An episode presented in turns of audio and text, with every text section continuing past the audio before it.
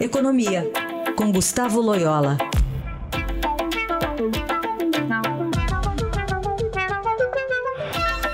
Bom dia, Loyola, como vai? Bom dia. Começar falando sobre o destaque aqui da capa do Estadão, falando das uhum. receitas de construtoras caindo, né? 55 bilhões com a crise e também com a Lava Jato. E aí a gente quer entender como é que isso uh, pode se dar e a sustentabilidade dessas empresas, porque envolvem aí empregos, envolve toda uma cadeia. Uh, como é que a gente deve ficar a partir desse, desse golpe, né? Também por conta do, do combate à corrupção. Pois é, eu acho que, como você mencionou, existem dois fatores aí né, que estão afetando as empreiteiras. A primeira, de uma maneira geral, é a questão da, da própria atividade econômica e, e dos investimentos, é, tanto do setor privado é, quanto do setor público. Né? O setor público cada vez mais é, endividado, é, com dificuldades é, para fazer os superávites é, primários, e nesse contexto o sacrificado é sempre, os, são sempre os investimentos. Né? Então, é, uma redução muito grande dos investimentos, é, tanto do governo federal quanto do governo dos estados, é, porque muitos deles estão é, com dificuldade. É, houve também aí o atraso é, da, de vários programas de concessão, de concessões aí de rodovias, ferrovias e tal, o que também diminui aí o volume de projetos disponíveis para as empreiteiras. Então, isso afetou todo mundo uh, de uma maneira geral. É, mas, uh, em particular, as grandes empreiteiras é, brasileiras, principais delas, foram afetadas pela Lava Jato. Né? Tiveram aí é, grandes perdas né? em função disso. tiveram que, muitas delas, fazer acordos de leniência. E, e, e essas empresas hoje é, a, as que vão sobreviver vão sobreviver muito menores, né? Então, o que está havendo é um, uma diminuição é, do tamanho dessas empreiteiras grandes e algumas delas provavelmente sequer é, sobreviverão.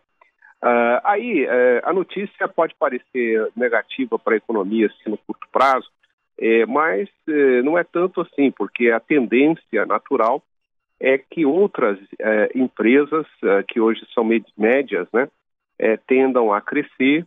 É, há oportunidade também para a vinda de capital estrangeiro para a área de construção civil no Brasil. Então, assim, com o tempo e com a recuperação da economia, é, essa situação é, tende a se normalizar e a tecnologia que as grandes empreiteiras adquiriram aí na construção civil, ela acaba sendo aproveitada para pelas demais empresas. Ou seja, eu acho que não há, é, no longo prazo, uma grande perda para o Brasil. Ao contrário, eu acho que é, há, uma, há uma, um avanço grande, na, principalmente é, na questão do relacionamento entre as empreiteiras e o poder público. Né? Acho que a Lava Jato serve de, de lição para isso. Então, enfim, eu acho que no curto prazo nós temos um problema do setor público sem capacidade de investimento, o setor privado retraído uh, por causa das incertezas, principalmente no campo uh, eleitoral, e, e, e, também, claro, essa questão da Lava Jato que, que afeta as grandes empreiteiras. Né?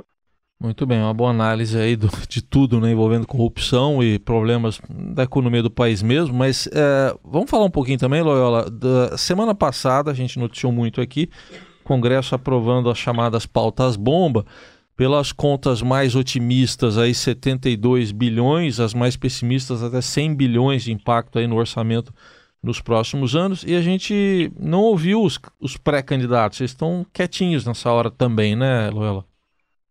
Pois é, né? Eu, eu acho que os, os pré-candidatos estão devendo muito, né, em termos de explicitar é, os seus, os seus uh, pontos principais, aí, os pontos principais das suas é, é, campanhas. Né?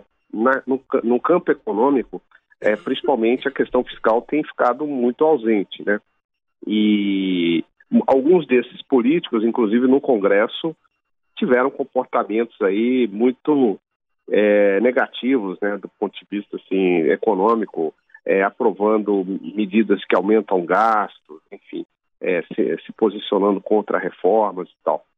É, eu acho que é, a situação fiscal é, para 2019 se agrava a cada momento, na medida em que o Congresso aprova essas pauta-bomba. É, e, e, e, e, eu acho que os, os pré-candidatos já deviam se preocupar com, preocupar com isso, porque vai cair no colo deles, né? não vai ser no colo do Michel Temer, mas no colo principalmente do próximo presidente da República. É, o problema maior que eu vejo, no entanto, é o seguinte: é a falta de responsabilidade dos políticos brasileiros. Né? É generalizado, quer dizer, é, o Congresso é, tem opção orçamentária e sai a, a, a, aprovando a torto direito benesses para determinados grupos aí da sociedade, grupos empresariais e tal. Isso é, é lastimável é, no contexto aí de uma situação fiscal extremamente é, delicada, né? Ô, só um detalhe, acabou de sair a prévia do PIB aqui, ó, é, o IBCBR, né, do Banco Central, queda de 3,34% em maio.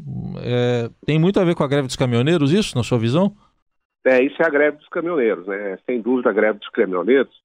É, esse indicador do Banco Central, ele é baseado em é, outros, alguns indicadores, como é, o, a produção industrial, que veio muito, muito em queda em maio, as vendas do comércio também caíram, ah, ah, e o, outros indicadores ah, de atividade, né?